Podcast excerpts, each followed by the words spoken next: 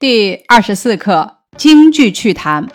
本课的阅读点播，首先咱们默读课文，了解文章写了京剧艺术哪两个方面的内容，然后呢，通过文字去想象画面，了解京剧的特点，感受京剧的魅力。再读课文，了解马鞭成为舞台道具的原因和马鞭使用的妙处等，了解什么是亮相以及这样表演的妙处。最后。说一说自己了解了京剧的哪些艺术特色。下面咱们开始学习马鞭。中国古人时常要骑马，此处呢从骑马引出马鞭。可骑马在舞台上没办法表现，舞台方圆太小，马匹是无法驰骋的。这里交代马无法上舞台的原因之一，舞台太小。真马出现在舞台上，演员也怕它失去控制。这里交代马无法上舞台的原因之二，怕无法控制。京剧继承发展了中国传统戏曲的表现手段，终于战胜了这种尴尬，用一根小小的马鞭就。彻底解决了，而且解决的无比漂亮。彻底解决，无比漂亮，说明马鞭这种道具的使用，表现了人们的聪明和智慧。以上揭示了马鞭成为舞台道具的原因，解决骑马在舞台上没办法表现的尴尬。彻底无比漂亮，表现了作者对这一巧妙的解决办法的赞叹和对传统文化的自豪感。这种表演方式十分符合中国的美学。这里上升到中国美学上谈马鞭，巨大的马匹被整个省略，但骑马人那种特定和优美的姿态却鲜明地显现出来。这里借马鞭这个局部来表现骑马这个整体，同时这一根虚拟的马鞭给演员以无穷无尽的表演自由，可以高扬，可以低垂，可以跑半天还在家门口，可以一抬手就走了一百里。这里具体写马鞭在舞台上所表现的各种各样的作用，马鞭本身具备一种装饰的美。而且，不同人物在使用马鞭时，也各自形成了一套约定俗成的方法。这里写的是马鞭在美学和舞台艺术上的不同作用。咱们思考一下，京剧舞台表演骑马不用真马的原因是什么呢？有两点：舞台方圆太小，怕马失去控制。为什么说一根小小的马鞭就解决了骑马在舞台上没办法表演的尴尬，而且解决的无比漂亮？一，用马鞭这种表演方式十分符合中国的美学。二，这一根虚拟的马鞭给演员以无穷无尽的表演自由。三，马鞭本身具备一种装饰的美。而且，不同人物在使用马鞭时，也各自形成了一套约定俗成的方法。问题：默读马鞭第一自然段，把内容补充完整。马鞭出现原因有两点：一，古人时常骑马，舞台太小，无法表现；二，演员怕真马失去控制。马鞭出现的好处。一符合中国的美学，二给演员更多的表演自由，三具备一种装饰的美。本课的第一部分第一段写的是马鞭成为舞台道具的原因和马鞭使用的妙处。马鞭是实在的道具，是可感觉、可使用的。这句话承接上文，写马鞭是实在的道具。京剧还有一些虚拟的道具，但一样可感觉、可使用。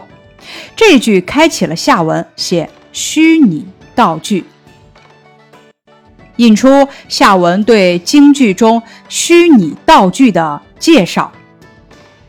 比如《石玉镯》中小姑娘纳鞋底，鞋底是实的，针线可是虚的，但在演员手里无远远胜过了有。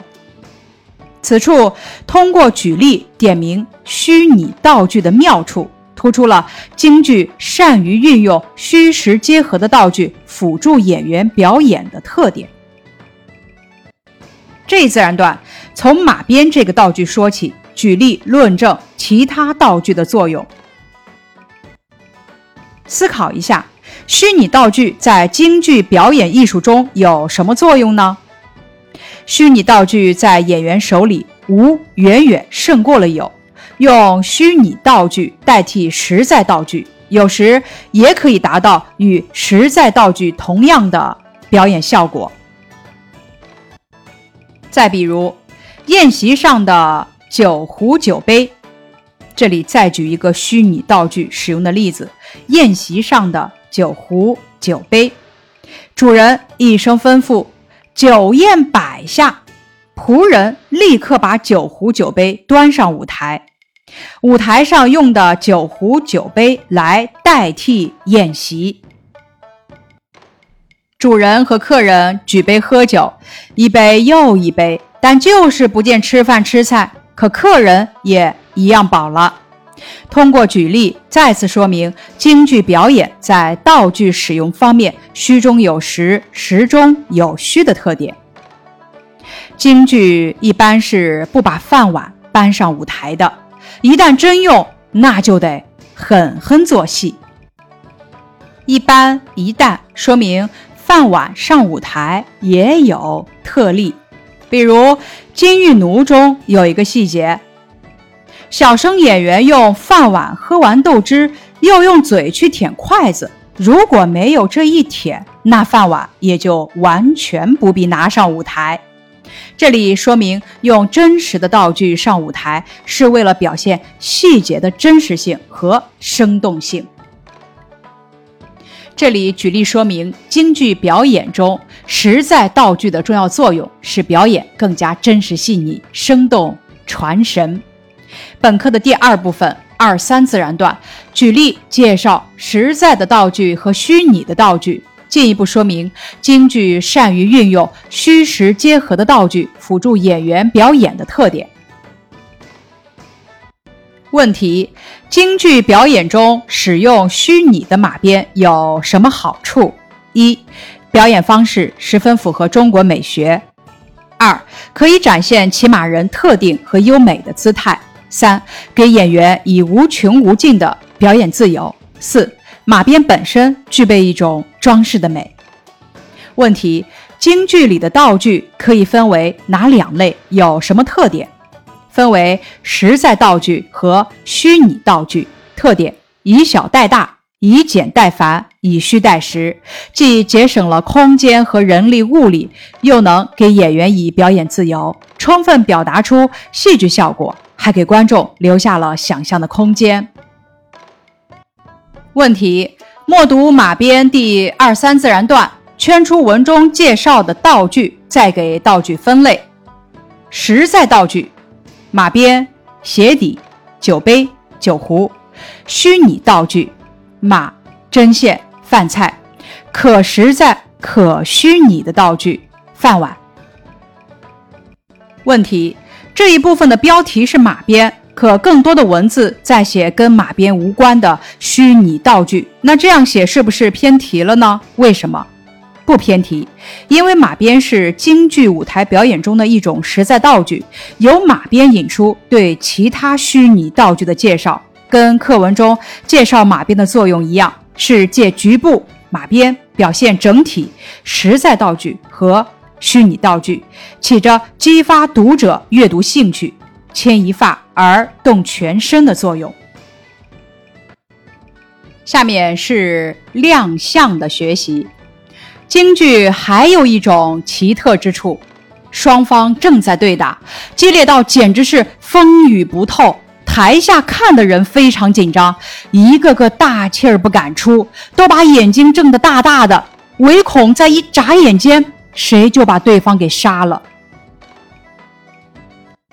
眼睛睁得大大的，写出了观众的紧张神态，侧面表现台上对打表演的激烈程度，衬托出表演的精彩，为下文的静做铺垫。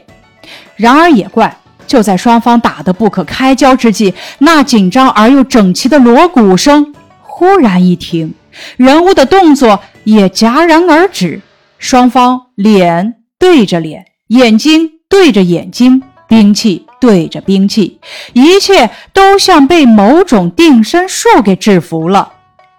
这里是京剧表演中双方对打时忽然静止的场面，与上文的激烈情形形成对比，突出了静态亮相的特点。小孩子和外宾忍不住要问：如果他们当中哪个先醒了，拿起兵器朝着对方一刺？对方不就完了吗？这里借小孩子和外宾之口，引出京剧静态亮相有趣高妙的特点。这自然段从京剧表演中紧张激烈的比武场面，引出什么是亮相。问的有理，但这恰恰是京剧艺术的高妙之处。写亮相是京剧艺术的高妙之处。俗话说：“一动不如一静。”古诗也说：“此时无声胜有声”，讲的就是这种情况。也用俗语和古诗来进一步说明京剧表演艺术中的亮相所达到的艺术效果。静，越发能显示武艺的高强，越发能显示必胜的信心，点明了静态亮相在舞台艺术中的具体作用。本课的第一部分。一二段介绍了静态的亮相，还有一种刀枪下场可以视为动态的亮相。这是一个过渡句，开启下文，引出对动态亮相的介绍。双方正在交战，一方被打败，跑下去了。这句话是对舞台场景的描述，可胜利一方不紧追。反而留在原地，抡圆了胳膊，把手中的兵器刀或枪耍了个风雨不透。这句话介绍什么是舞台上的动态亮相，这哪里还是戏剧？这不是太像杂技了吗？两个问句表达了人们心中的疑惑。您说的太对了，这就是京剧中的杂技成分。自古如此，如今还保留着。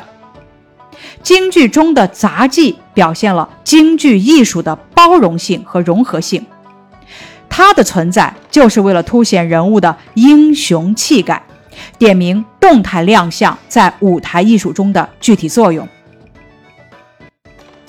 这一小节的第二部分第三段介绍了动态的亮相。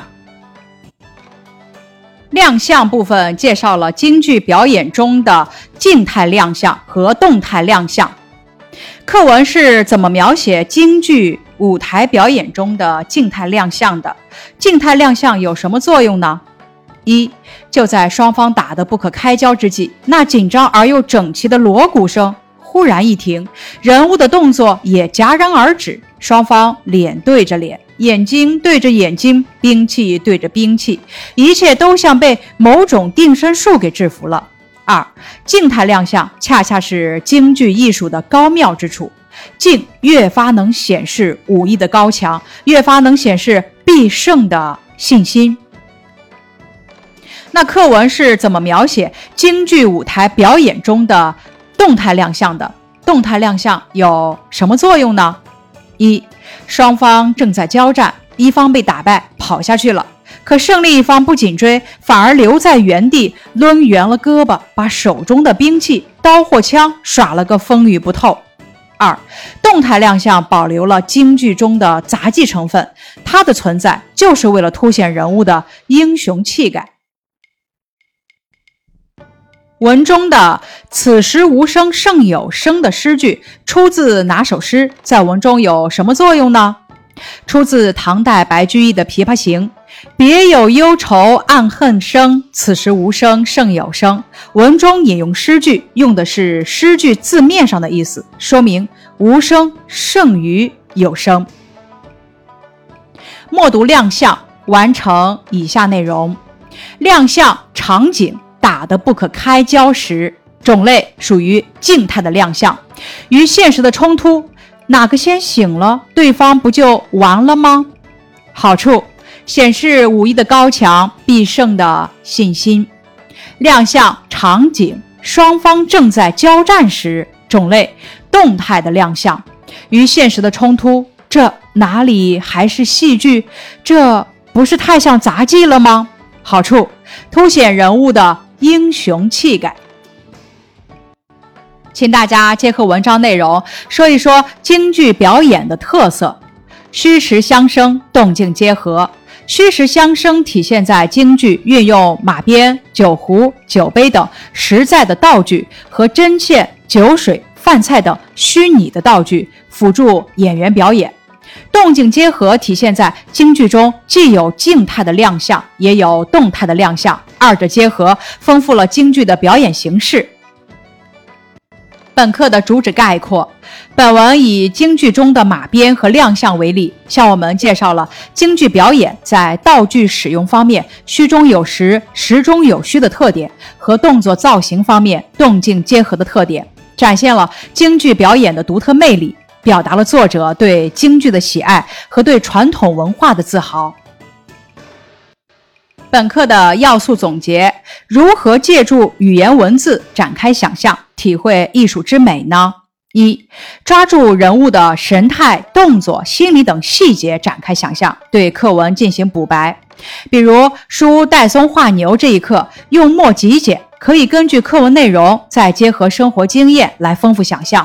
比如，咱们可以抓住好书画，想象杜处士是怎么表现的；可以想象牧童抚掌大笑时的情态和话语；还可以想象处士笑而然之时，他会说些什么，做些什么。通过这些想象补白，就可以把故事变得更加丰满，更加有情趣。二，借助文中人物的联想和想象，感受优美的意境。咱们刚刚学的《月光曲》这篇课文，就借助了皮鞋匠的联想和想象，从文字中想象描绘的画面，体味音乐的美妙。比如，月亮正从水天相接的地方升起来，能想到贝多芬演奏出的音乐是悠长舒缓的。从忽然海面上刮起了大风。到朝着岸边涌过来，能够想象到大风卷起巨浪，咆哮着奔腾而来的画面，感受到音乐骤然高昂激越，节奏越来越快的变化。三，由描写艺术表演中的精彩瞬间的文字展开想象。比如京剧趣谈这篇课文，就生动记录了京剧舞台上马鞭和亮相这两种艺术表现形式的精彩瞬间。通过文中描述的语言文字展开想象，可以体会到京剧艺术的魅力。京剧趣谈这篇课文的写法很值得我们借鉴，这是一篇具有杂谈性质的文章。比如马鞭，其实就是论证。道具在京剧舞台上的特殊作用，作者从马谈起，引入马鞭，又从马鞭展开，连举两个例子，进一步论证道具在京剧舞台上的巨大作用。以上是二十四课京剧趣谈的学习内容，感谢你的收听。